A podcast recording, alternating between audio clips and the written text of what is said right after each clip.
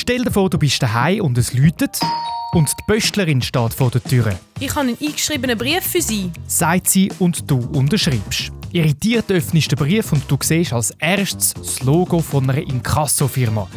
Eine Inkasso-Firma für dich? Und dann liest du den Betreff «Nicht bezahlen des Fitness-Abos». Aber das hast du doch gerade letztens gekündigt und trotzdem hetzt es ein Inkassobüro auf dich. Und vor allem, was machst du jetzt? Zuerst einmal tief durchschnaufen. Und die hören. Zu Gast habe ich nämlich heute den Baschi Radelfinger. Er ist Experte auf dem Gebiet und schafft bei der Fortuna Rechtsschutzversicherung von Generali.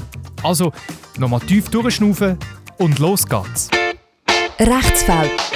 Deine Fragen zum Thema Recht. Ein Podcast von Generali. Ich habe jetzt so einen Brief von einer Inkasso-Firma bekommen. Das sind spezialisierte Firmen, die für andere Firmen Geld eintreiben. Einfach gesagt. Sagt mir mal, es geht um ein Fitness-Abo, wo ich aber schon lange gekündigt habe. Baschi, was sollte ich als erstes machen? Also wenn man eine Rechnung bekommt von einem Inkassobüro, dann muss man sich natürlich bewusst sein, dass das Inkassobüro nur die Forderung eintreibt. Das ist also nicht der Gläubiger, das ist einfach ein privates Unternehmen, das ist auch keine Behörde. Und ich mache es mal einen Betrag geltend. Und ich muss einfach wissen, dass, ich, dass nicht der Gläubiger ist. Der Gläubiger ist eben vielleicht ein Fitnessstudio. Würde ich zuerst mal eine Vollmacht verlangen. Das heisst, ich würde wirklich mal versichern, dass das Inkassobüro auch diesen Betrag äh, darf einfordern darf. Mittels Vollmacht oder dann mittels einer Zession. Das ist ja so ein Abtretungsvertrag. Jetzt, ich habe extra das Beispiel mit dem Fitnessstudio genommen, weil du mir gesagt hast, dass ihr bei der Fortuna sehr viel mit genau so Fällen zu tun habt.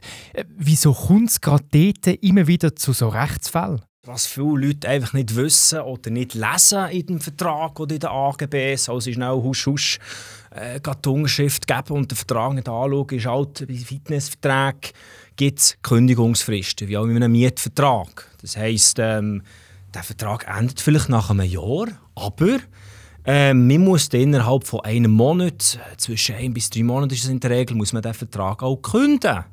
Auch sonst, wenn man den nicht innerhalb von drei Monaten, beispielsweise nehmen wir jetzt Kündigungsfrist drei Monate, wenn man den Vertrag nicht innerhalb von drei Monaten kündet, dann äh, tut sich der automatisch verlängern. Und da wären wir schon beim nächsten. Das ist die sogenannte automatische Verlängerungsklausel. Das heisst, ähm, gerade ein Fall, äh, den ich auch hatte, äh, Versicherungsnehmung hat einen Vertrag abgeschlossen, einen Fitnessvertrag per 1. April mit einer Kündigungsfrist von drei Monaten. Jetzt hat die 2. Äh, Februar gekündigt und da ist offensichtlich die dreimonatige Kündigungsfrist nicht eingehalten. Ergo hat sich der Vertrag automatisch um ein Jahr verlängert. Und dann, kann sie den, ja, dann muss sie natürlich das Jahr weiterzahlen. Das ist dann äh, blöd gelaufen, kann man sagen. Ja, ist blöd gelaufen. Darum empfehle ich immer, bevor man schnell das Kribbeli gibt, also den Vertrag zu unterschreiben, schnell kurz den Vertrag anzuschauen, vielleicht auch den AVBs und das wird dort geregelt sein. Also, gerade bei so Abos immer genau schauen, wie das geregelt ist, wie das sich der Vertrag verlängert und wie die Kündigungsfristen sind. Ein Tipp: Wenn der Vertrag abschliessest, nimm gerade deinen Kalender und schreib dir von Anfang an die Kündigungsfrist ein, dass du dann müsstest künden, wenn du willst. So verpasst du sicher nicht die Frist. Es gibt aber eine Möglichkeit, um aus dem Abo-Vertrag rauszukommen, auch nach der Kündigungsfrist. Ja, da gibt es eine Lösung. Also Fitnessvertrag ist ein sogenanntes Dauerschuldverhältnis. Ähm, das gibt also wiederkehrende Leistungen. Man zahlt immer wieder und man kann immer wieder ins Fitness gehen. Und da äh, sagt die Rechtsprechung und auch die Lehre, dass man solche Dauerschuldverhältnisse bei wichtigen Gründen kann künden kann. Das ist beispielsweise schwere, längere Krankheit oder Unfall. Dann, wenn man jetzt die Kündigungsfrist verpassen könnte man sich dann auf so eine ähm, Krankheitsgrund stützen und dann braucht man dann natürlich auch ein Arztzeugnis, um das nachzuweisen.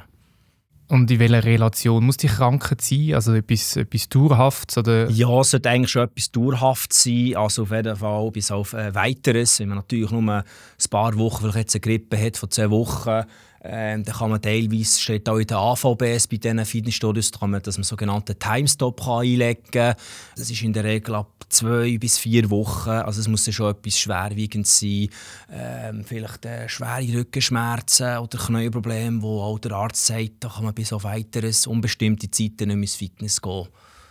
Okay, also es ist noch gut zu wissen, eben, dass man dort äh, die Möglichkeit hat zum Aussteigen. Äh, ich glaube, das Fitness-Abo haben wir so ein bisschen abdeckt. Jetzt gibt es aber sonst noch Verträge, äh, mit Abo, wo man genau muss anschauen muss.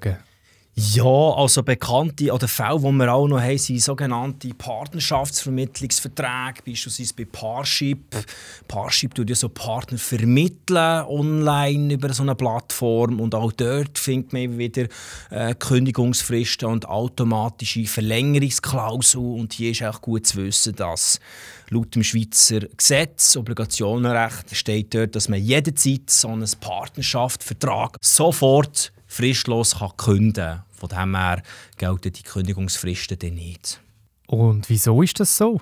Wie sogenannte Partnerschaftsvermittlungsverträge, wo eben auch so ein Parship-Vertrag fällt, die muss man laut Gesetzes wegen wie Obligationenrecht müssen schriftlich abgeschlossen werden. Schriftlich heisst mittels Unterschrift, sonst sind die nicht gültig. Und wenn man jetzt halt solche Verträge abschließen, macht man das in Mail, sprich ohne Unterschrift. Und äh, von dem her sind solche Verträge werden eigentlich gar nie gültig.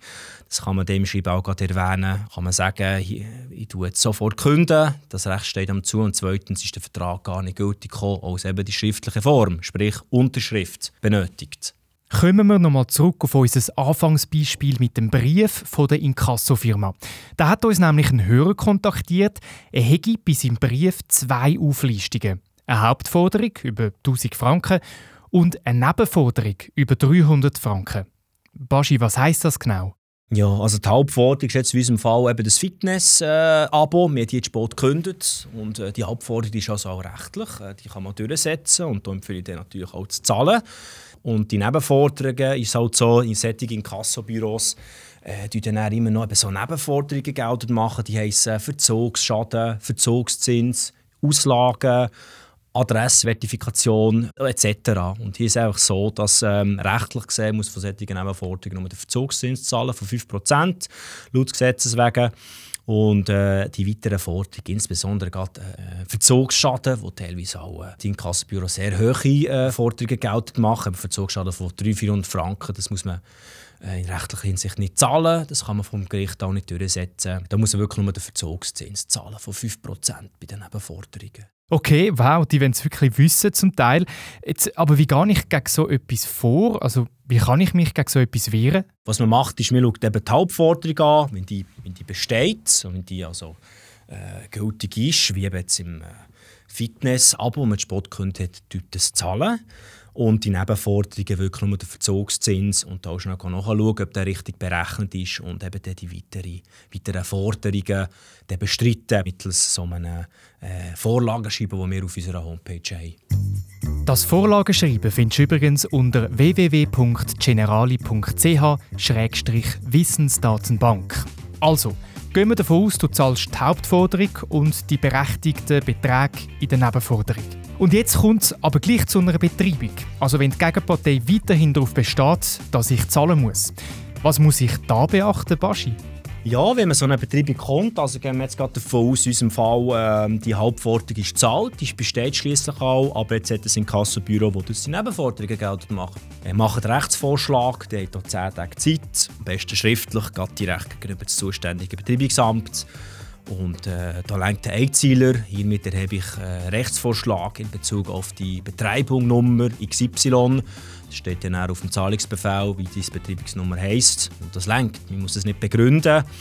Äh, es braucht äh, grundsätzlich eine Unterschrift, aber Unterschrift würde ich dann auch gleich empfehlen. Und dann haben wir 10 Tage Zeit.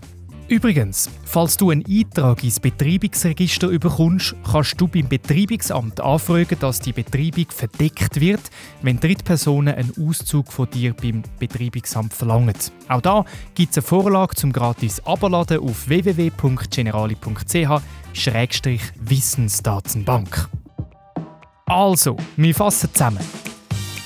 Wenn du einen Brief von einem Inkassobüro bekommst, schau, dass das auch wirklich im Auftrag von einer Firma gemacht wird, wo du damit zu tun hast, also eben zum Beispiel einem Fitnesscenter.